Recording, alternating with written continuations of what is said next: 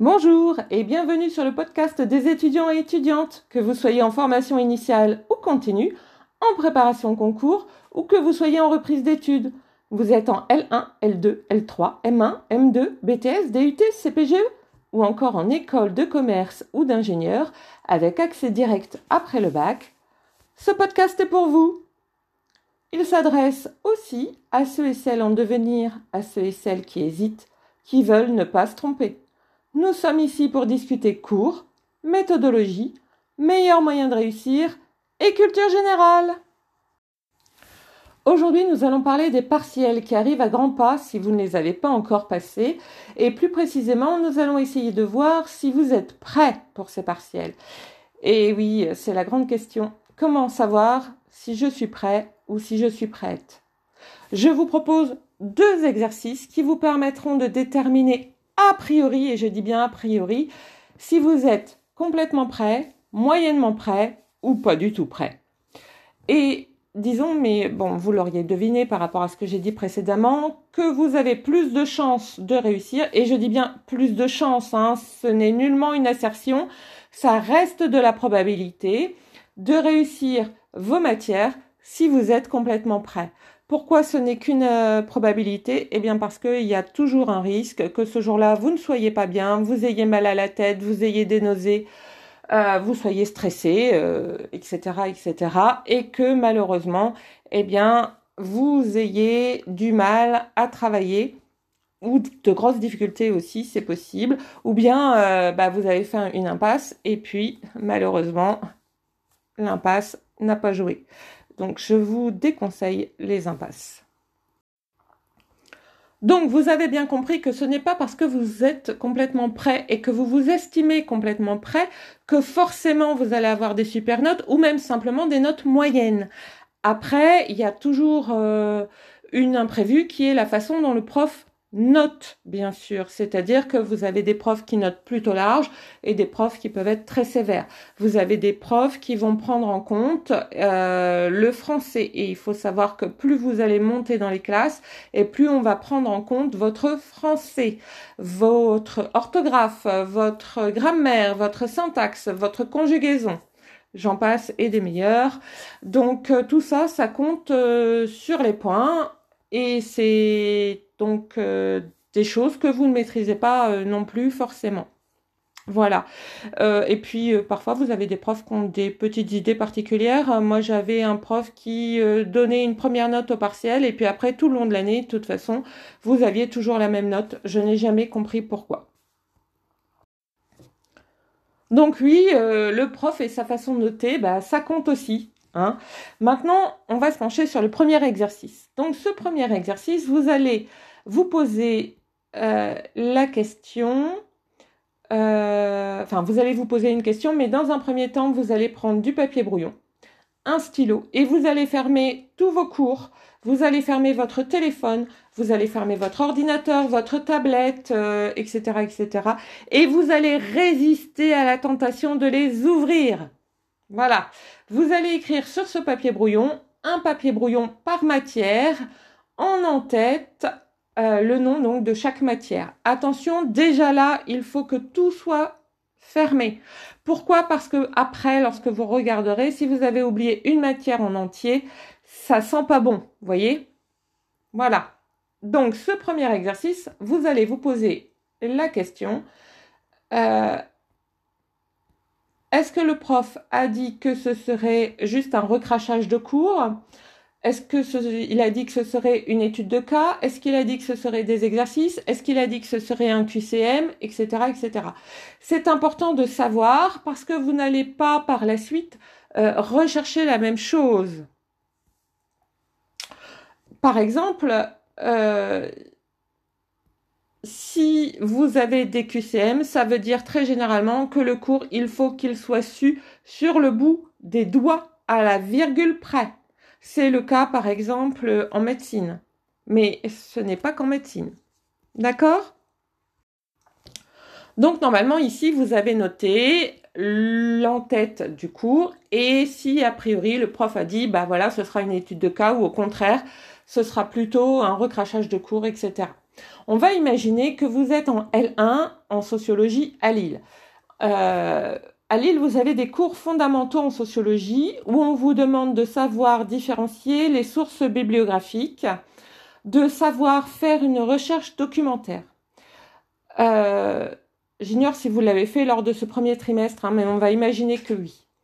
Euh, une fois que vous avez donc écrit le nom du cours, que vous avez vu que ce qu'on allait vous demander, c'était par exemple un recrachage de cours, tout simplement, eh bien, vous allez rechercher juste dans votre tête, sans jamais chercher dans les cours, sans jamais chercher dans votre téléphone portable, votre ordinateur, votre tablette. Et oui, et oui, je sais, j'insiste.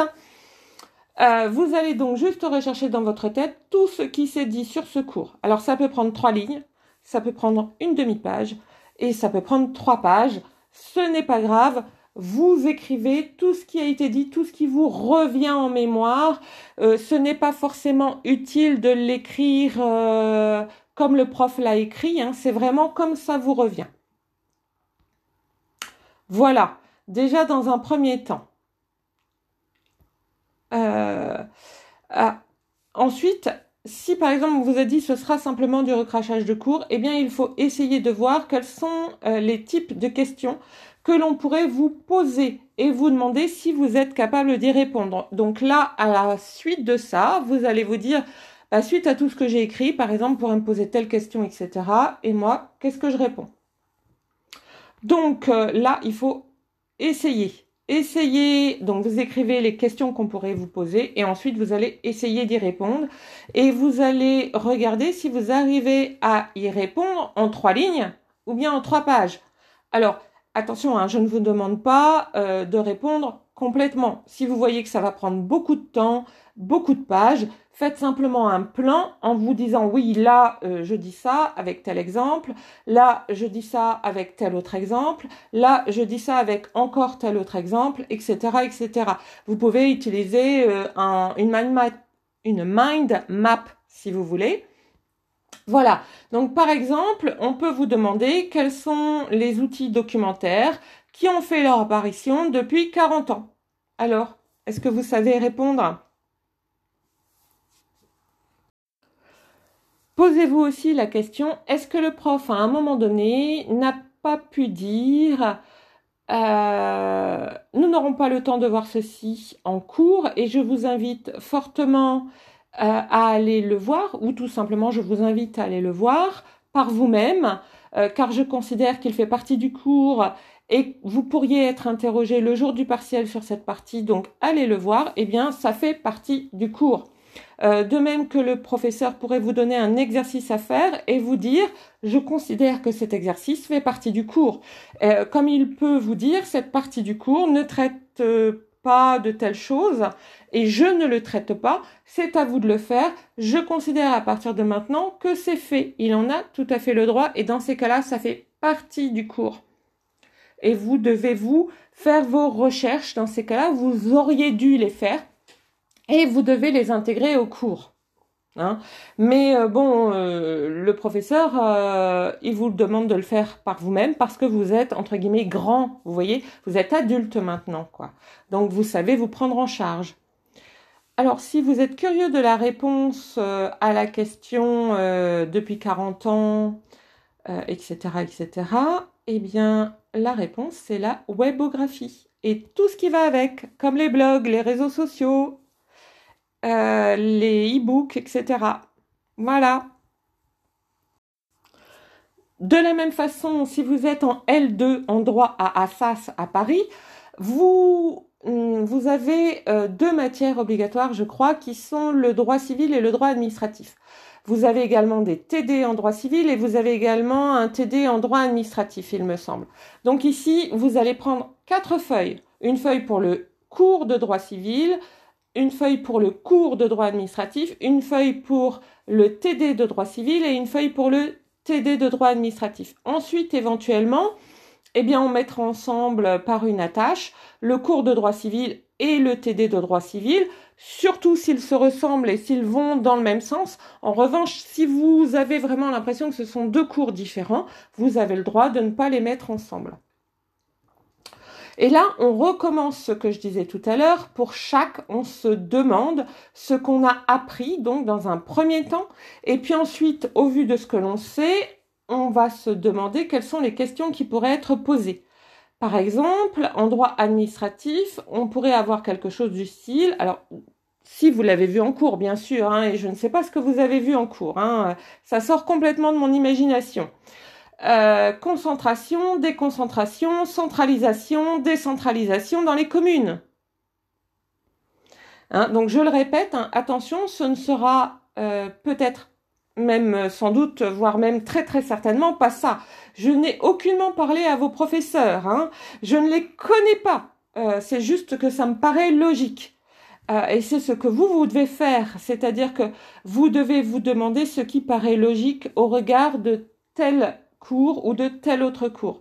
Au regard du droit administratif et de ce que vous avez fait en L2, quelles sont les questions qui vous paraissent logiques euh, que votre professeur serait en droit de vous poser au regard des cours ou au regard du TD qui a été fait, euh, qui a été réalisé. Si vous êtes en L3 mathématiques à Bordeaux, vous devez bien évidemment euh, revoir l'ensemble de vos démonstrations, puisque construire et rédiger une démonstration mathématique rigoureuse fait partie de vos objectifs de l'année, euh, et puis de votre parcours aussi. Et puis, euh, si votre parcours et la suite de votre parcours, vous le voyez plutôt en mathématiques fondamentales, par exemple, il est nécessaire que vos démonstrations, elles soient les plus rigoureuses et les plus propres possibles. De plus, bah, c'est comme en informatique, hein, il faut que cette démonstration soit la plus synthétique possible. Alors, pourquoi je ris en évoquant l'informatique? Parce que on voit si vous avez l'esprit rigoureux, en vous faisant faire du pseudo-langage. Et le pseudo-langage, on peut le demander à n'importe qui. Il n'y a pas besoin d'être un informaticien ou d'être étudiant en informatique pour faire du pseudo-langage euh, et pour le connaître. Par exemple, comment allez-vous écrire en langage, en pseudo-langage plutôt, il pleut et j'ai besoin de sortir. Alors vous allez euh, par exemple écrire au départ, je dois sortir. Puis j'ai besoin de savoir le temps qu'il fait. Puis je regarde par la fenêtre, puis il pleut, et ainsi de suite. Hein euh, on va regarder en fait pour savoir si vous êtes le plus rigoureux, le plus synthétique possible, le plus logique possible, euh, si vous avez des go-to, c'est-à-dire est-ce que vous avez des oublis que vous avez rajoutés à la suite? Euh, plus vous avez des go-to et plus on s'aperçoit que vous avez du mal à être synthétique et à percevoir l'action dans son ensemble depuis le début. Donc voilà, voilà pourquoi je ris en évoquant l'informatique, tout simplement parce que le pseudo-langage m'a toujours euh, beaucoup fait rire et c'est un exercice que je fais parfois pratiquer, notamment en formation continue, euh, quand on a le temps, parce que ça permet aux personnes de voir euh, si elles sont rigoureuses, logiques et synthétiques. C'est un exercice qu'on peut pratiquer si on passe des concours, par exemple. Alors sachez toutefois que le parcours en mathématiques fondamentales vous ouvre des portes après un master en tant qu'enseignant euh, ou encore en recherche dans le privé ou dans le public. Et évidemment, en plus de ces démonstrations, euh, vous devez faire tellement d'exercices que vous aurez l'impression que euh, bah, tout coule tout seul de votre main. vous n'avez même plus besoin de réfléchir. Vous en avez tellement fait euh, qu'il n'y a plus que les chiffres qui changent. Vous n'avez, pour ainsi dire, euh, plus à vous poser de questions. Alors attention, parce qu'il est probable que votre professeur vous mette un petit piège auquel vous n'aurez pas forcément pensé. Mais plus vous aurez l'habitude de faire ces exercices, et plus vous verrez le piège, et plus vous le verrez vite, et plus vous gagnerez de temps, et donc plus vous aurez de temps pour réfléchir. Ensuite, eh bien, il vous faudra comparer, comparer ce que vous avez écrit et comparer vos cours euh, avec ce que vous avez écrit et comparer également vos résumés, comparer vos fiches, euh, les fiches que vous avez faites et voir si vous n'avez rien oublié a priori. Plus vous aurez oublié, moins vous êtes prêt. Plus vous êtes proche de vos cours, de vos fiches de lecture, de vos résumés, plus vous êtes prêt. Pareil pour les exercices. Euh, quand vous faites des exercices, par exemple, vous êtes en informatique, ou bien vous êtes en mathématiques, ou en physique, ou en chimie, etc., euh, etc., euh, on vous fait faire des exercices. On peut vous en demander, par exemple, aussi en ressources humaines. Hein, ce n'est pas seulement pour les sciences dures. Eh bien, plus vous allez être proche des résultats euh, leur donner lors des corrections ou des résultats des livres d'exercices que vous avez achetés et plus vous êtes prêt. Euh, si vous faites une licence RH avec le CNAM euh, en cours du soir ou en alternance, par exemple, là encore, il faudra reprendre l'ensemble de vos cours et, réécrire tout ce que vous savez, vous poser les questions qui pourraient être euh, soulevées le jour du partiel. Là encore, vous pouvez avoir un piège et sachez, et c'est vrai pour tout le monde, que vous soyez en CPGE, en BTS, en DUT, en M1, euh, tout ce que vous voulez, il peut toujours y avoir des pièges lors des partiels. Normalement, vos profs vous ont mis euh, ces pièges parce qu'ils pensent que vous avez le niveau nécessaire et suffisant pour déjouer ces pièges, justement. Euh, et c'est plutôt positif parce que cela veut dire que les profs vous estiment euh, prêts pour contrer euh, ces pièges qu'ils auront disséminés. Mais attention, à force de trop chercher les pièges, parfois on peut en voir là où il n'y en a pas. C'est pour ça que je vous disais qu'il faut toujours avoir du recul le jour du partiel. Vous voyez, il faut tellement bien connaître ses cours qu'on peut avoir du recul. Si vous êtes en histoire, par exemple, et qu'on vous donne des textes et qu'on vous demande de de réfléchir à ces textes avec une question euh, du style que pouvez-vous dire concernant ces textes, euh, qu'est-ce qui vous apparaît, etc., etc. Euh, ça signifie, on va prendre l'histoire moderne par exemple, que vous connaissez la plupart des grandes dates de l'histoire moderne sur le bout des doigts et que par conséquent vous pouvez comparer. Si par exemple vous avez alors, il faut tout de suite regarder, par exemple, les textes que j'ai. Est-ce que ce sont des extraits de, euh, je sais pas moi, de journaux euh, euh, écrits par et par qui? Est-ce que c'est un bourgeois? Est-ce que c'est un, un clerc? Est-ce que c'est un quelqu'un qui fait partie du clergé? Est-ce que c'est quelqu'un qui est commerçant, etc., etc. Et en quelle année? On peut parfois être très surpris, par exemple, on peut s'apercevoir que dans un endroit pas si perdu que ça finalement, eh bien ils apprennent la mort du roi avec deux ans de retard. Et ce sont ce genre de choses en fait qu'on va vous demander. Pardon, c'est ce genre de choses en fait qu'on va vous demander euh, de, de voir. Vous voyez Donc prenez du recul. Prenez, prenez du recul. Je vous souhaite bon courage, patience et ténacité.